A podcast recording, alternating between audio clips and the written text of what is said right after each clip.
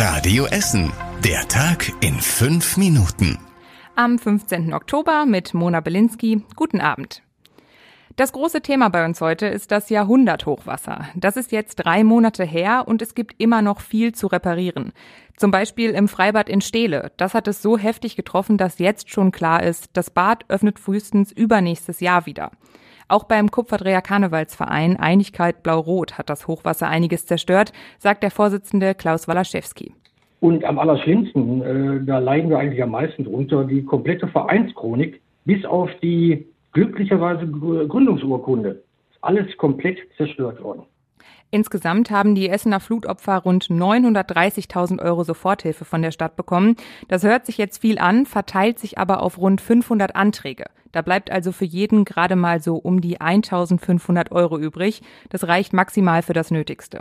Viel Geld kam aber für die Flutopfer unter anderem auch über die Aktion Lichtblicke zusammen. Die erreichte zum Saisonende jetzt sogar einen Spendenrekord von 16,3 Millionen.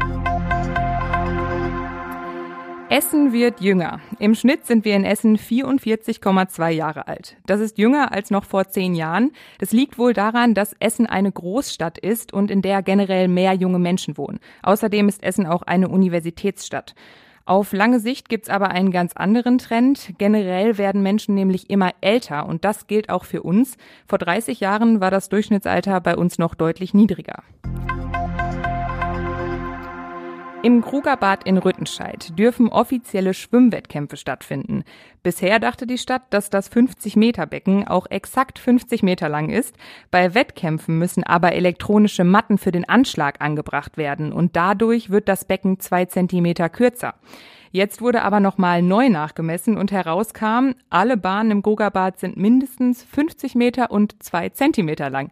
Damit kann es im Grugerbad bald Wettkämpfe geben. Pünktlich zur kalten Jahreszeit gibt es in der Innenstadt einen neuen warmen Ort für Obdachlose. In der Rottstraße hat ein neuer Aufenthaltsort aufgemacht. Da bekommen die Obdachlosen Kaffee und Tee und können auf Toilette gehen. Der Aufenthaltsraum ist in diesem Jahr schon zweimal umgezogen. Erst war er zu eng, dann nur eine Übergangslösung. Jetzt an der Rottstraße sollen die Obdachlosen aber länger unterkommen. Dann lohnt sich noch ein Blick auf das, was heute außerhalb von Essen so passiert ist. SPD, Grüne und FDP wollen nämlich in Koalitionsverhandlungen einsteigen. Dabei wollen die Parteien dann konkrete Punkte erarbeiten, die sie in einer gemeinsamen Regierung umsetzen wollen.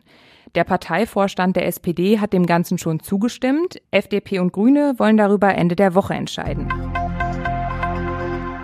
Beim Sport geht es heute für die Handballer des Tusem Essens darum, den Anschluss an die Tabellenspitze nicht zu verlieren.